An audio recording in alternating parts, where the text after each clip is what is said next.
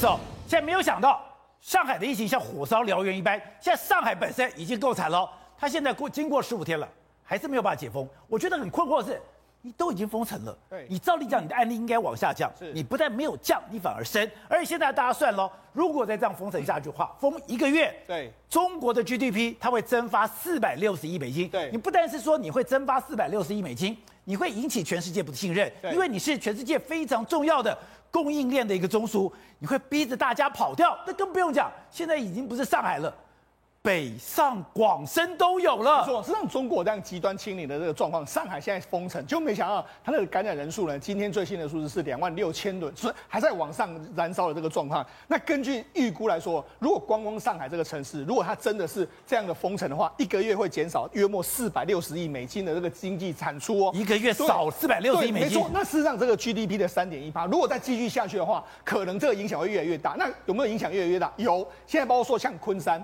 昆山已经封城了，抱歉，昆山我们讲过是很多台商在这个地方，现在已经有一百六十一家的台商停工，而且根据他们内部得到的资料是，这个昆山可能要封城到五月一号，甚至还有可能更晚。所以呢，事实上这个封城的时间，甚至我们苏州，我之前讲到苏州，苏州现在已经有太仓市已经进行一个封城，对，如果扩散在整个苏州，那真的长江三角洲是完全停摆。那不是长江三角洲停摆，今天最新的消息是南方的广州。广州上现在已经开始风控管理，对，封控管理来说是还没有封城，下一步就准备要封城。是，所以讲，哎，长江三角他已经要求的广州人不要离城。长江三角洲还有这个珠江三角洲都出现问题的时候，你就知道说对中国经济影响到底多大。好，那不止影响很大，现在有一些人呢，创了一单是什么？物流业者。宝杰知道，事实上现在因为中国很多地方都有风控管理或者是封城，对不对？你看从这个北边的辽宁，那北京市来说，事实上你没有必要也不能够进去。那长江三角洲这个地方都已经出现封城的状况，武汉现在也又又重新疫情在燃烧，还有福建还有广州这些地方，你知道，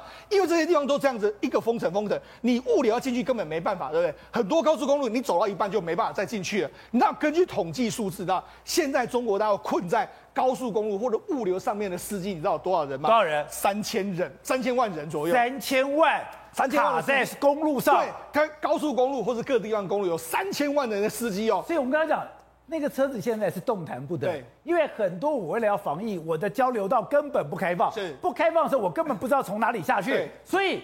现在中国的高速公路就变成一个非常可怕的停车场。你因为你到了很多城市来说，你都不能够进去，那他们要也没有办法做核酸检验，所以根本没进不去。而且你货物现在也进不去。好，那你知道，实际上你即即使你进得去的时候，保洁知道他们还拿出一个东西，他们用生命探测仪。这什么东西？他们是不是因为什么？因为很多车后面货柜里面有非常多非常多货柜，但是你里面有没有藏人不知道，所以他们偷用这个这个，因为为什么？怕你有人偷偷进来。虽然还拿这个生命看这里那边叽叽叽叽，看有没有有没有看有人在这里面。那他们真的是做到非常手段、非常决绝的一个程度。好，那个要做到非常决绝的程度之后，你知道吗？现在出现非常多的画面，在上海，上海很多乱象都出现。那这是一个什么什么乱象？因为原本他被载走，被载走来说的话，可能要被载去隔离的这个地方，或者要被载去方舱医院。就没讲，因为他一直不知道到哪里去，所以他他就火了。他说：“我要回家，我要回家。”那停车场我们都去了，现在是不是要进火葬场？我们不想这样。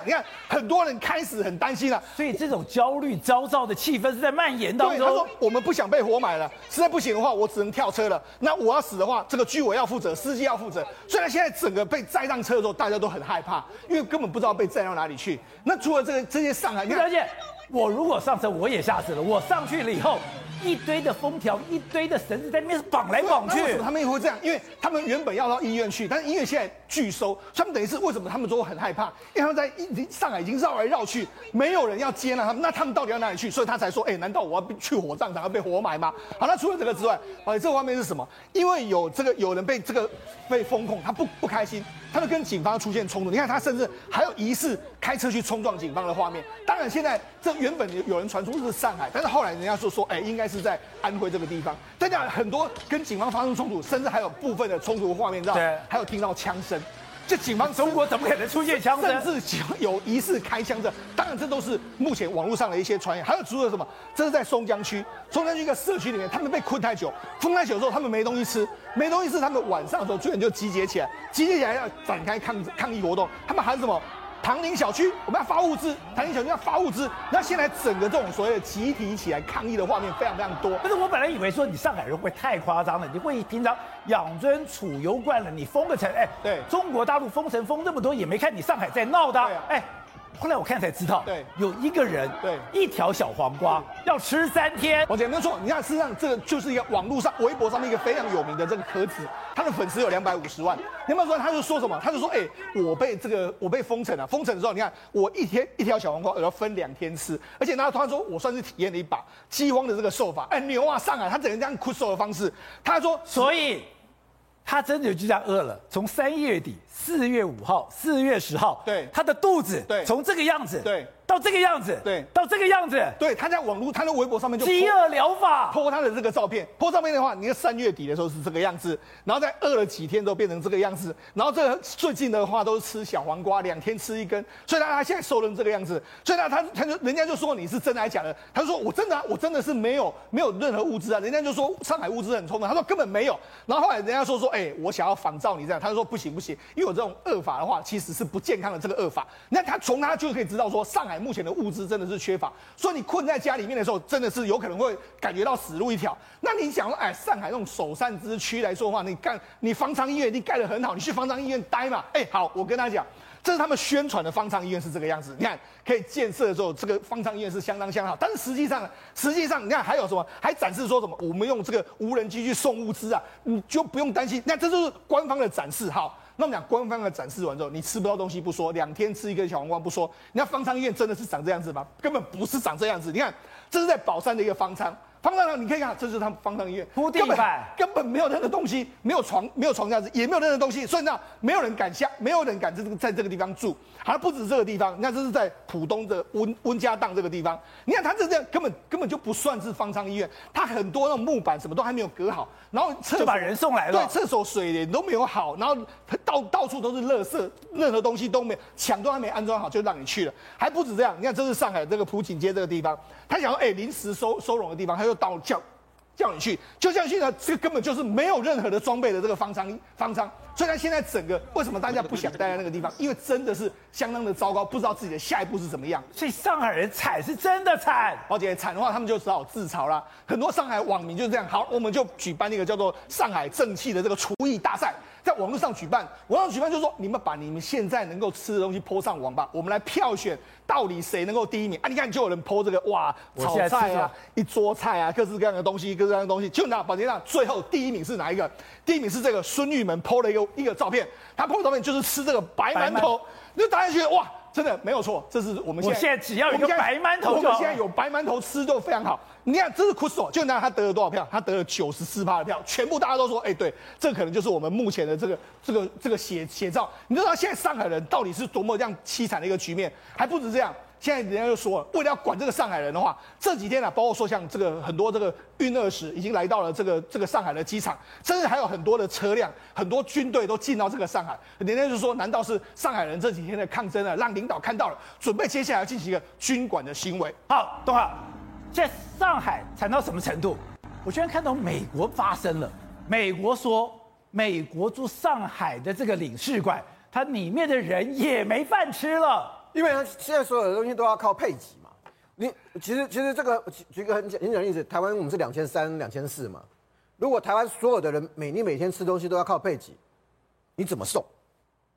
就台上海比台湾还多啊，两千六啊，上海人口有两千六，就两千两千六百万人啊，对啊，然后然后上海上海这一波连续三天超每呃连续对连续三天。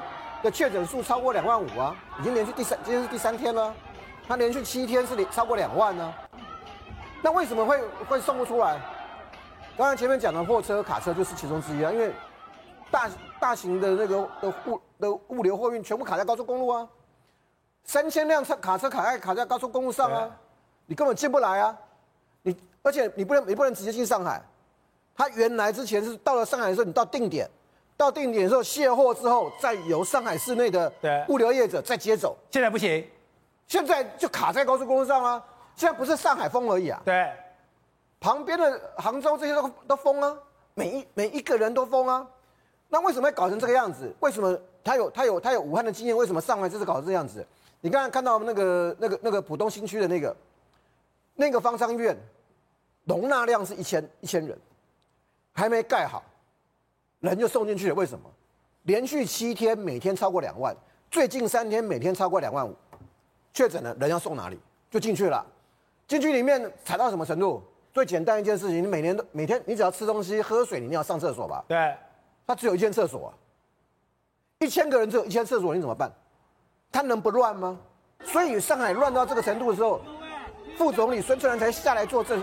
孙春兰就上一次作证两年前武汉武汉的嘛。那乱成这样子，还有还有什么？不是只有影响上海？你知道中国所有的货货运卡车，比如说你你现在上海上海是封城了，广广州广州现在很紧张，北上广物流如果你要从广从南边要到北边。中间比如说像南昌，南昌南昌是属于中度中度中度管制区。所有的货运卡车啊，开着高速公路过去的时候会绕过南昌，为什么？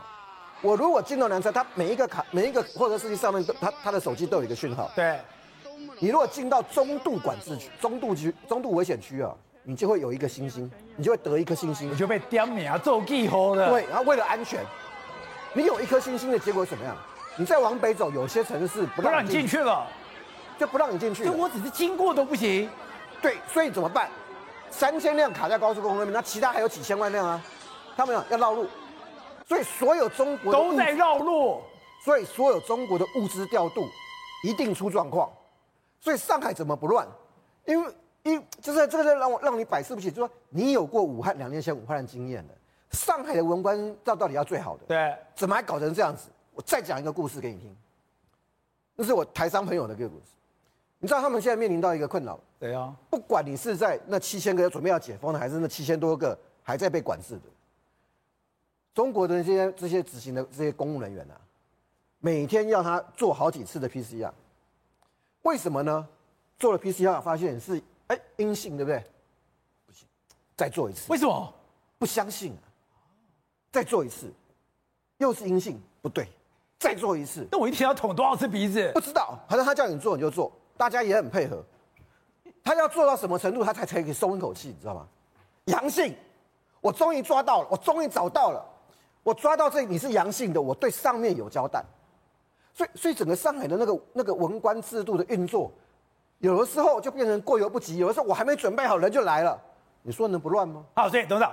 我本以为说上海这么大的城市来封控最多十四天，两边各七天，或者两边各做一半，实际就结束了。就没有想到，经过了十四天，接近十五天了，它的整个感染人数不但没有降，还往上升。你不但没有降，还往上升，你周边还一个一个的沦陷。不用讲，你现在整个车子，你的货运乱成一团。哎，我要是上海人，我也乱了。这个中国共产党相信人定胜天。你记不记得以前他毛泽东时代搞大炼钢？对，粮食不够的时候，大家出来打，这个拿锅子出来打什么？打麻雀。打麻雀嘛，这不是一样？土法炼钢就搞成这个德性。